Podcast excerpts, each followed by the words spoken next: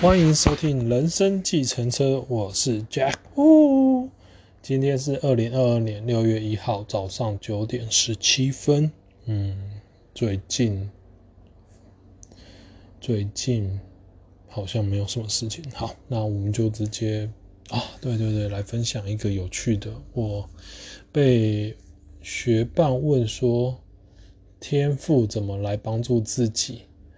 呃，我在 Clubhouse 有讲，所以呃，我没有 download 那个，嗯、有空我会把它 download 下来哦，然后上传到，对，我在 Clubhouse 里面录的音都没有 download，所以呀，有空我会 download，然后把它上传到 Podcast 里面，然后嗯，里面有些东西我觉得蛮有趣的，就是当你真正活在真正的自己，就是你那个。不需要依靠任何东西，不需要依靠感情，不需要依靠呃身份等等之类的哦，角色、角色、呃信念的那个真正自己的时候，其实你是很很有力量的。然后你可以去创造出自己想创造出的生活，这样子。当然你，你也可以。当然，这运用的方法就很多了哦，方式，但是，嗯，还是最重要的还是往内心走。然后，呃，很多的工作，所谓的工作的定义就是，就是，其实不是在外境，而是在内心。哦，那你把这个觉察，呃，自己情感，哦，然后不执着于情感，甚至到不执于执着于情感这部分。呃，就是或者是思想这部分的练习，这其实都蛮蛮有趣的哦。那这个是一段过程，然后基本上就是每个过程它都有它自己的一个需要走过的一个呃里程碑吧，某种程度的里程碑这样子。所以它是，其实我觉得修行到后面几乎几乎就是几乎就是。活在当下，然后无时无刻这样子，然后你有没有很有意识的，还是你是照着惯性走？那个差别真的很大，这样子。好，然后我们会来讲个人实相的本质。呃，我先讲一下，当你学习练习或者是叫修行到某个程度的时候，呃，个人实相的本质的运用方面，其实它还是蛮基础，就是某种程度它还算是一个基础，但是你在看这个。的时候的角度是非常非常不一样，因为你的觉察力够的时候，你的意识是扩展的时候，你会吸收更多东西，然后在吸收更更多东西的同时，你也要去整合哦。那这个就是像个人实相的本质的前面的八十八页，他有谈到的，就是说，呃，互相扯信念的互相扯平。他们彼此同意哦，那个这就是整合的一个过程。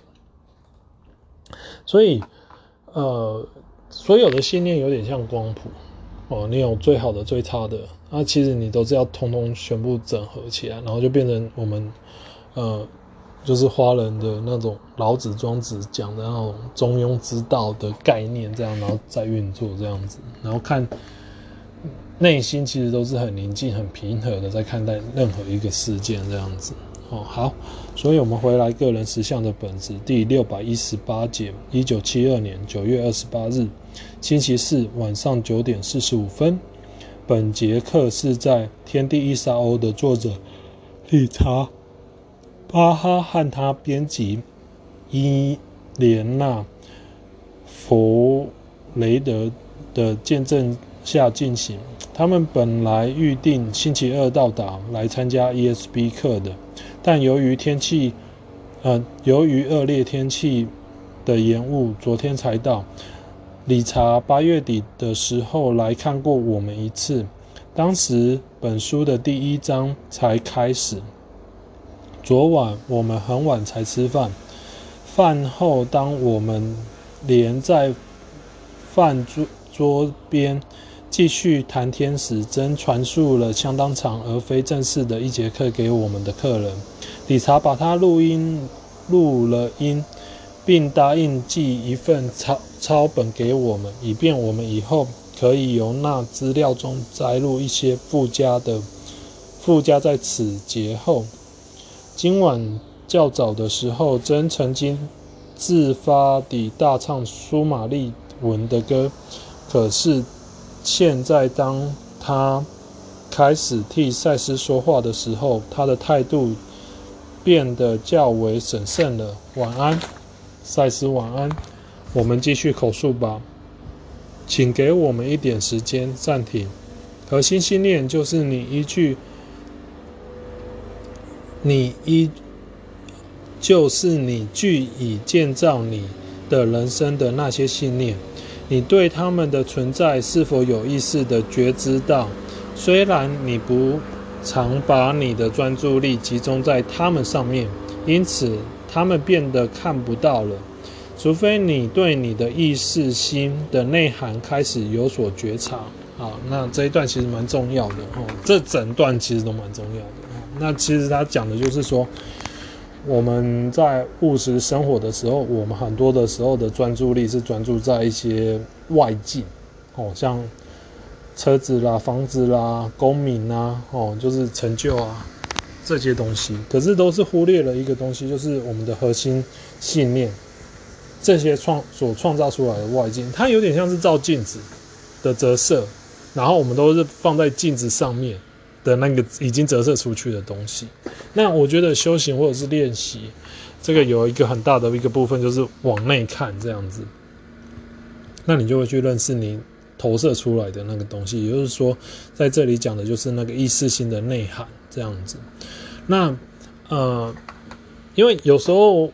外境啊的投射，它其实是不断的在投射，所以它是不断的在折射。所以在这个东西上面的时候，有时候要去练习的是认识你是怎么去折射，呃，定义这些折射出来的东西这样子。那相对的，你的反过来讲，就是说，呃，你的意识心的东西，当然你可以把。注意力收回来，所以练习静心啊、心理时间啊、静坐冥想啊，呃，冥想要分，呃，也不能讲说分啊，就是说看你是怎么用冥想的方式这样子哦，那这个都是很重要的。所以我我自己也花，有时候是在甚至动态静心哦的过程当中，你会去体验到一些东西。其实，在那个活在当下那个的 moment，其实很重要，这样子。那、你越走进去内心，其实你是越走出去外境。就是说，如果你想要改变外境，其实你要走越走进内心，然后你可以去调整。然后包括说到后面的是你在调整是一个能能量体的部分哦，就是呃你的情感浓度哦，或者是感觉基调这这一个这个部分这样子。然后下一段。想要认识你自己的观念和信念，象征性地说，你必须张开双眼，漫步其中。你必须看透你让你自己所造的那些结构。你把你的经验集结于其上的那些组织好的性的概念。那这一段其实也蛮重要的哈。那呃，就是说自己。有怎样的念头出现的时候，你是可以，或者是情绪，然后你是要跟着那个情绪或者是念头来到更深的一个部分，然后你你越往深入的的呃去了解你信念结构的时候，这时候那个嗯、呃、你的呃有些东西就会自然而然的。呃，消失掉哦，那这个很难去解释，我不太会解释。基本上，它有点像是调频。你这个频道你看透了，你认识到它，你就有机会放掉它，然后你就跳到下一个频率去。好，那如果说这个频率你没有了解、理解它，这个频道你没有了解。理解它的话，你会一直在这个频这个频率会三不五时的跑出来，让你去认识这样子。而、啊、当你认识了，你就可以有机会去换实相这样子。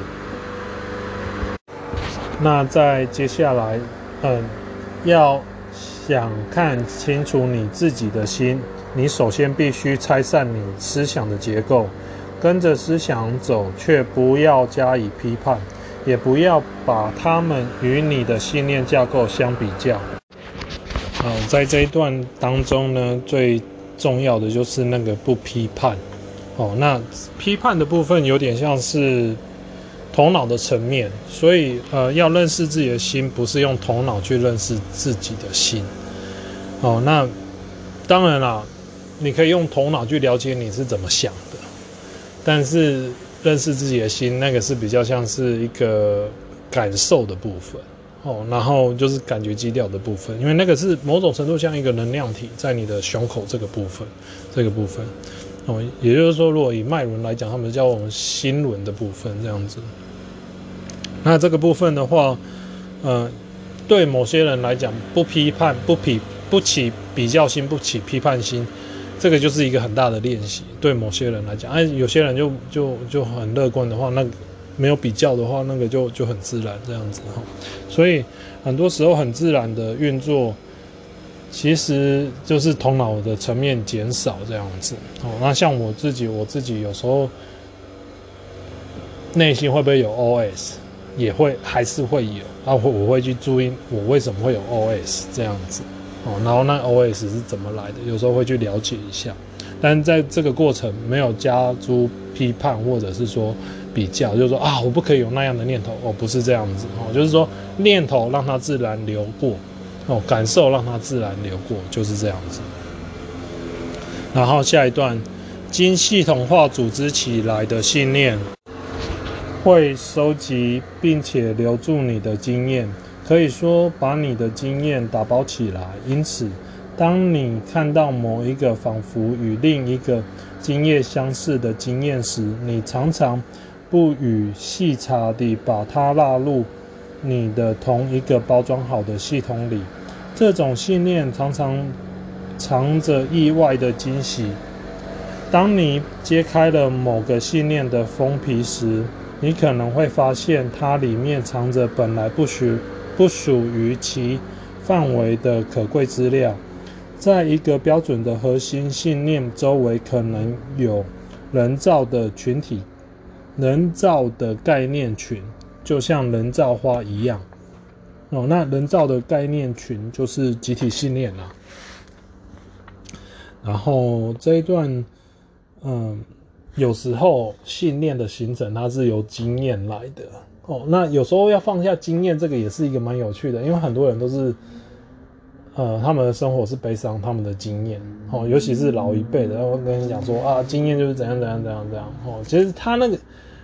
他那个运作模式有好有坏，哦，好的经验你可能就会一直一直一直想要重复，重复呃吸取这样子，哦，那意识的扩展不是在于重复吸取同样的经验哦，它是要其实要去挑战不同的体验这样子，所以有时候有些人沉迷于自己成功的经验，或者成呃想要脱离。自己失败的呃经验这些等等，其实它都是同一个信，某种程度来讲，它就是同一个信念这样子哈，就是你都还在这两个这两个呃二元对立里面徘徊这样子，你没有脱离那个整个的概念，就是成功与失败的概念，这个是很重要的哦。那很多的信念结构，啊、呃，先讲一下物质层面信念结构很重要。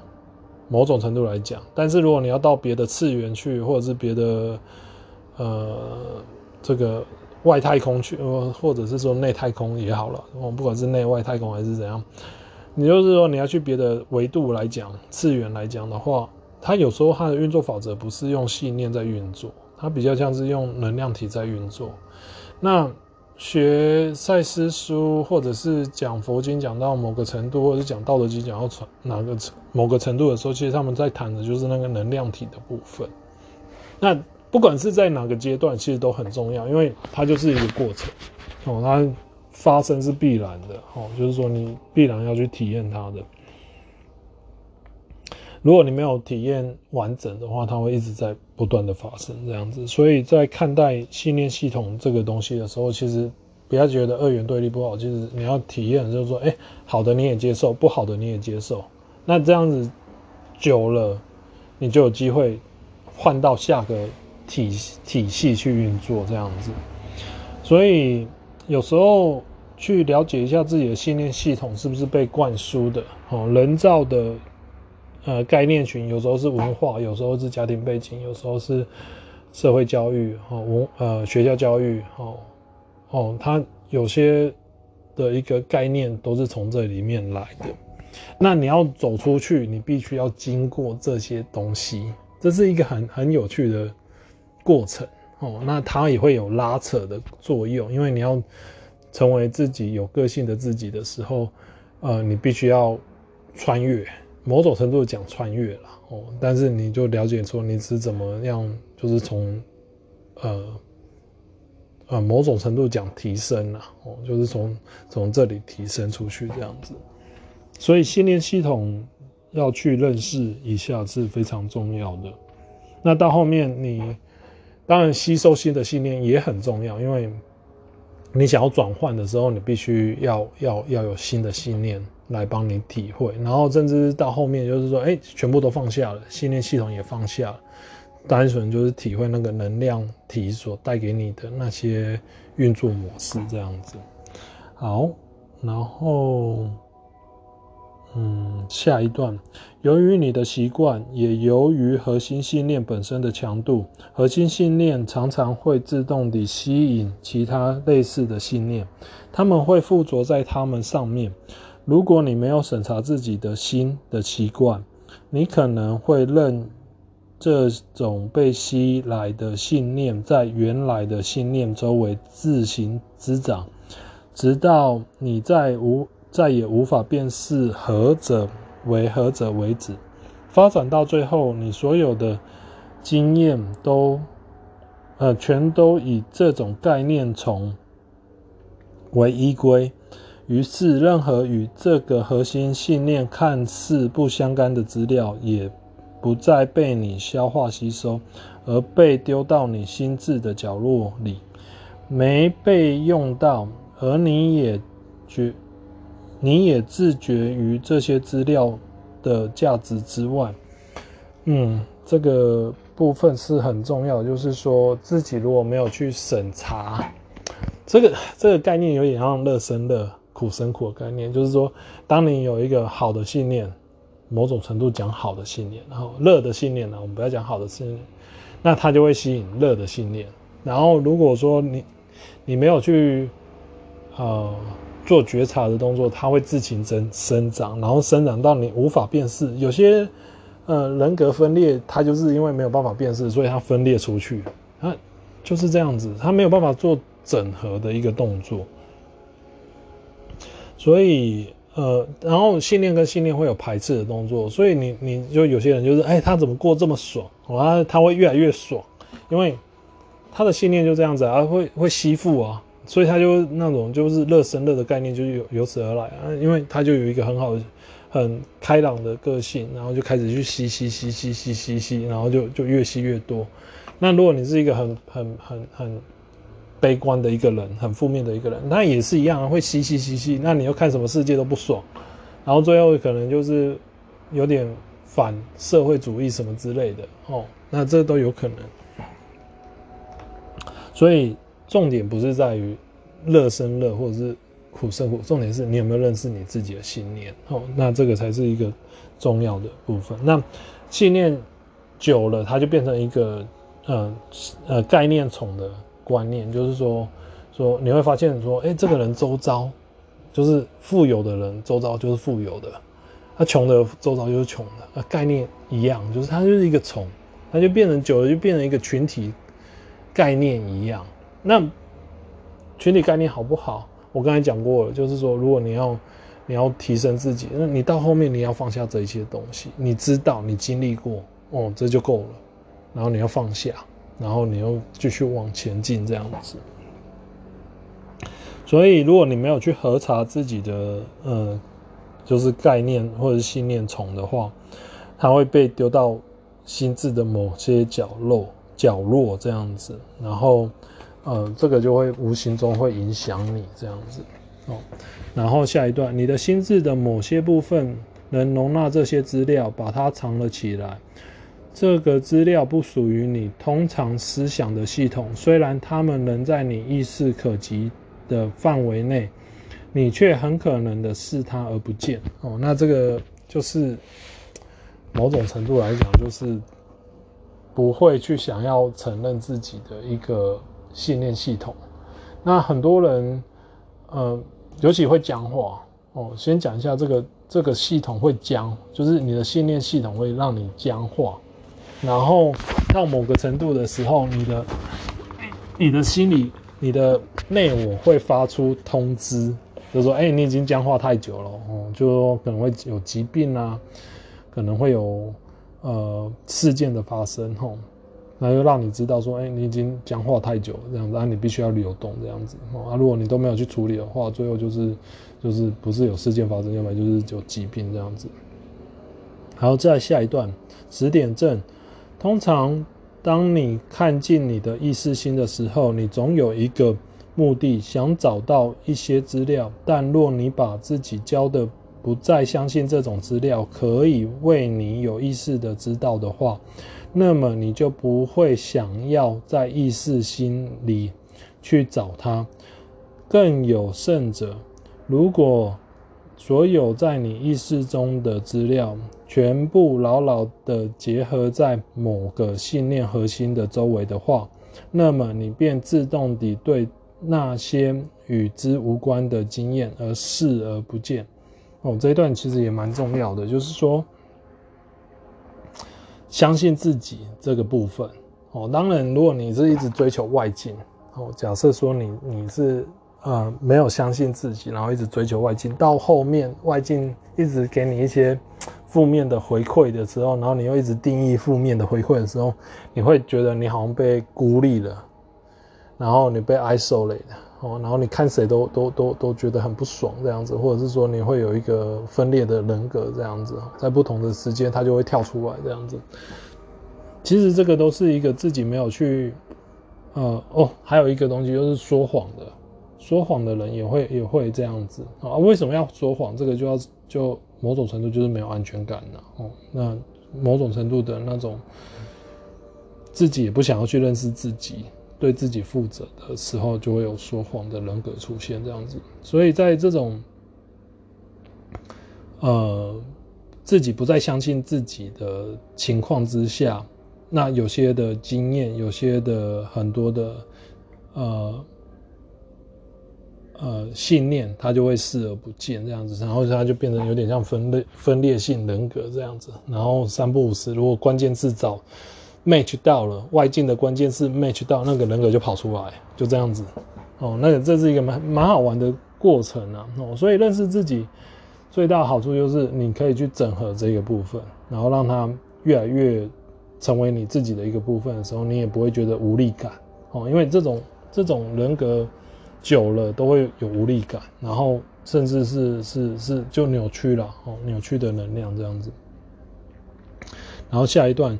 只有在你把一个核心信念当作是生命的一个事实，而非对生命的一个信念时，它你才看不见它。只有当你如此全然地与它认同，而被它牵着鼻子走的时候，你才看不见它。哦，好，那这一段有两个看不见哦，就是第一，外境，嗯，生命的环境到底是不是事实？哦。如果你认为它是事实的话，那你会对你的信念看不见。然后另外一个就是说，你全然的认为就是这样子，理所当然的认为就是这样子的时候，你也会看不见。这是一个非常非常有趣的、有趣的一个，呃，怎么说嘞？就是有趣的认知啦。哦，就是说，呃。每个人都在走过程，那有些人对很多的实相的认知是理所当然，哦，就像我生下来是生在一个富裕的家庭，所以我认为富裕的家庭的人应该是怎样子，哦，他就会认为理所当然。那这个理所当然就会让他再去吸引到理所当然的人这样子。那假设生出来在贫民窟啊，哦，或者是说不好的区域，然后他那他认为，哦，呃。这个抢劫啊，哦，偷窃啊，哦，是理所当然的。那他的他的环境就是这样子，哦，然后在达瑞资料里面就讲说，你们每一区每一区其实都有他的那个呃信念在里面，然后就是集体信念在里面，然后有些人会想要从那集体信念走出来，哦，所以他可能会读书啦、找方法啦等等的。有些人就没有，有些人就觉得说啊，就理所当然，他也没有想要走出来。所以这个东西决定权都在自己哦。那呃。某种程度，他也有可能是在体验那种不想走出来的一个过程，有可能是这样子，或者是说他的振动频率没有吸引到某种程度的讲的叫做贵人这样子，然后来帮助他这样子，所以呃，这个都是有可能。那那在富人的概念，他有可能是理所当然。那有时候要打破这个结界怎么办？就是创造一个事件啊，然后让。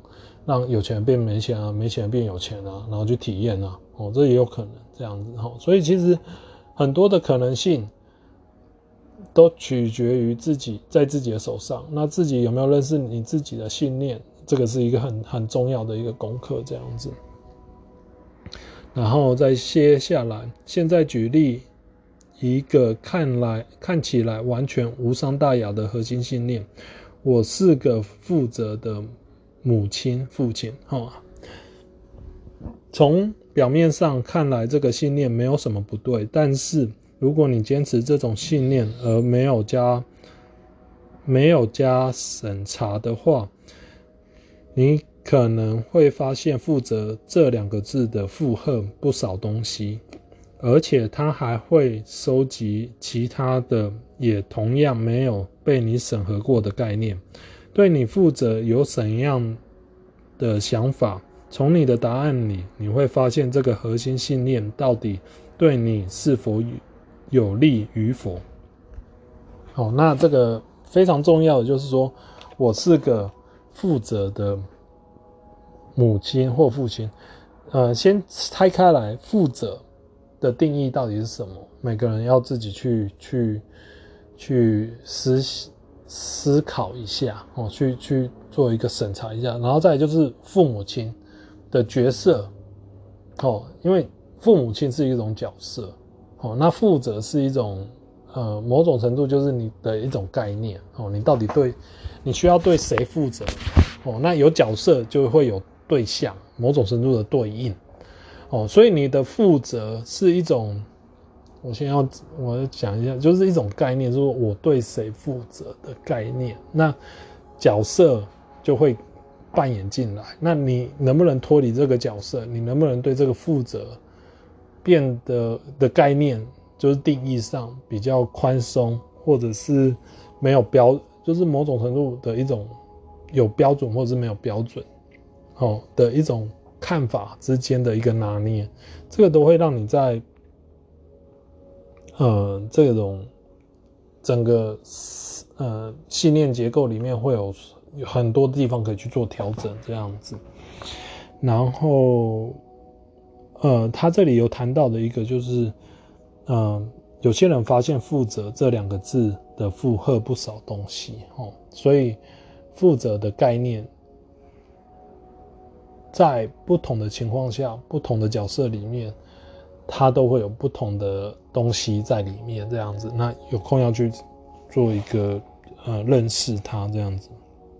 然后下一段，如果负责是指我必须做个全天候的母亲，别的什么都不管，那么你可能会有麻烦，因为那个信念核心可能阻止你去用那些与你的母亲不相干的其他能力。哦，那这里谈到就是负责的内容。负责这个概念哦，所以他的举例是：我必须做个全天候的母亲，别的什么都不管哦。这个叫做负责，就是说我我在这个角色里面，我不管其他的角色，因为你可能不是只有当母亲这个角色，你有可能是是女儿，你有可能是呃这个呃妻子哦的角色这样子。所以当你只有这样的一个一个一个。核心信念的时候，你你的妻子的角色、你的女儿的角色，或者是其他的角色，你可能就就就，它就变得不和谐。那不和谐，你的你看到、体验到的东西就只有一个东西这样子。哦，所以有时候呃，信念桥梁或者是信念的一个融合，这件事情也是很很重要。这样子，也就是说我，我讲的意识扩展，有时候也是包含这个部分，就是说你的信念的融合程度到怎样，这样子在你的一个 spectrum，就是光谱里面，你不会太极端，好，因为你你都可以融合住这样子。所以下一段，你可能开始只透过那个核心信念去看到所有的实质资料。你不再会以赤子之心或一个独立个体的没有僵化的好奇心去看待这个世界，却永远透过母亲的眼睛去看世界。如此一来，你难免自觉于很多的实质体呃经验呃经验之外。好，那这里谈到一个蛮重要的东西，就是说赤子之心或者是独立。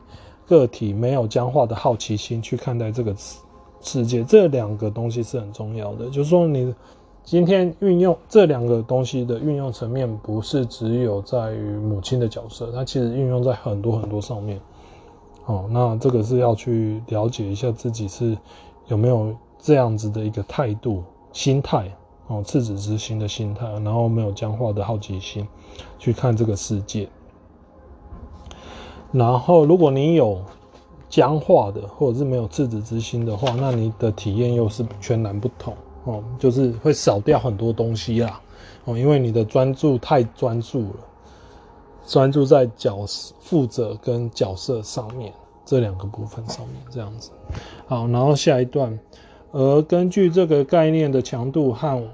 顽固程度以及你是否愿意处理它，你又会心电感应式地吸引与这些僵化模式相合的无意识的资料。你可能更进一步地使你的人生变得更窄。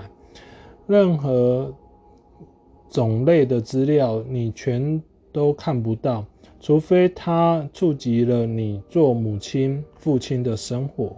好，然后概念的强度和顽固程度，这这个东西非常重要哦。因为我自己在转换概念的时候，我会发现说，哦，我某些东西的概念真的就是根深蒂固，哦，要去撼动它，都会有那种不好的感受。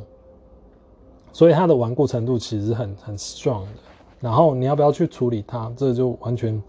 看个人这样子，当然我自己我在处理我自己的一个概念的强度或者是顽固的程度，里面有一个很大的东西就是情感浓度。那我怎么让这个情感浓度流动？这个也就是呃在练习的部分这样子。我当然我我对某些东西的的练习已经到了某个程度了，所以对我来讲就是哦很轻，某种程度来讲我觉得很轻松的去做处理这样子。然后在后面的谈到的一个心电感应式的吸引与僵化模式的相合的无意识的资料。呃，我先讲一下为什么要流动，因为在多次元的呃观念里面，其实它都是流动的，它没有所谓的固定。那固定这个东西又是非常有趣，它其实它有固定。某种程度来讲，它又有固定哦，就是说你你能不能专注在焦点在这上面，可是又又在流动的过程当中的一个专注在这个点上面，这就是赛斯讲到通灵的部分的部分，他就讲说，我看鲁伯，他就是一个闪闪发光的发光的一一一个某种程度讲粒子好了的一个能量体，那他。赛斯就是要关注关注它，免免得它在流动的过程当中，它跑掉了，跑不见了。所以它如果跑掉的话，赛斯要把它就是某种程度就是就是关照它这样子，然后不要让它跑掉这样子，某种程度的不要跑掉哦，因为一切的变为当中，呃，有些东西它就是很容易跟着就跑掉这样子。哦，这就为什么在佛教里面讲的戒定慧。哦，定能生慧的部分，然哦，定就是很重要，就是你的你的心念，你的心有没有跟着跑掉这样子。哦，虽然它是流动的，心念是流动的，但是它某种程度它也可以定，就是说你体验的是在那个流动的状态，可是你你还是在那里，在那个流动的状态里面这样子。哦，这很难解释。但是如果能体会到那个，真的学到很多东西，可以学到很多东西，那你就可以知道说你怎么去调整你的能量，调整你的频率，然后定在某一种状态里面。哦，那个，然后又不会执着于在那个状态里面。哦，那个就是一个很深的一个部分，这样子。所以，呃，心电感应。是底吸引与僵化模式的相合的无意识的资料，哦，这个就是呃很自然的、而然的在操作着这样子。然后，呃，某种程度，呃，你看待，如果你因为核心信念的关系，有时候你看待事件的角度会变窄化，那呃久了，这个窄化它就会分裂出去。就变成一个一个分裂，某种程度就分裂型人格，因为他就是只有在用那个角度在看事情而已。我自己有没有？我我在练习的过程当中，我也会发现我自己在某个部分有这一块，而且刚开始的时候，刚开始学赛斯书的时候，那个那一块是超严重的哦，自己自己呃发现的时候就啊，一直移不开。哦，很很容易就被又被吸回去，很容易就被吸回去。这这就是休息比较挑战比较大的地方，就是说你的惯性会把你拉回去。哦，所以你要练的就是一段不某种程度就是那个定力，一定一定要定在不断的练习，在定在那个呃你的新的观念上面这样子。哦，所以有些人为什么学了十几二十年的赛斯书，或者是读了十几二十年的的的那个呃。佛经啊，圣经啊，这样个性没有改变啊。为什么？因为他的惯性一直拉他回去，然后他自己又没有觉觉察力，那就很容易拉回去这样子啊。如果你有觉察力，你有在练习觉察力，你比较容易出来这样子。那觉察力的扩展这个程度，每个人都不一样这样子。好，然后再接下来，呃，现在我们休息一下哦，然后十点十二分到十点二十一分。好，那我今天就先讲到这里，因为这。这里这一段，我今天讲的这一段其实都蛮重要的哦。那，呃，大家有空可以回去，呃，吸呃吸收一下哦，然后让它慢慢的进入你的潜意识这样子。啊，如果不了解的话，欢迎用 IG 或者呃联络我，我的 IG 账号是 JW 九六八八。哦，那我也会在呃 Clubhouse。呃，西岸美国西岸时间晚上八点，然后开私人课哦，赛斯书的私人课，嗯、第一集呃的 Book One 这样子哦，所以它里面有很多是谈很私人的。那当然啦、呃，因为赛斯的东西谈的又深又广哦，所以呃，如果听不懂的话，目前也没关系，然后就慢慢听，有一天也会懂。哦，那如果说你比较是那种像系统性的学习的人的话，呃，我我是不太偏好有系系统有系统它的好，没有系统有没有系统的好这样子。那那这个都因人而异这样子哦。所以呃，如果有系希望有系统的话，那就是跟着这种像读呃。这种个人实相的本质，它比较有进度性的啊。如果没有系统的话，就是像我这样的，我有时候就开房间就聊了，哦，那有时候心血来潮也会也会谈一些东西这样子，哦，那这就比较没有系统。那最后感谢大家收听人生计程车，吼，那我们下次再见，拜拜。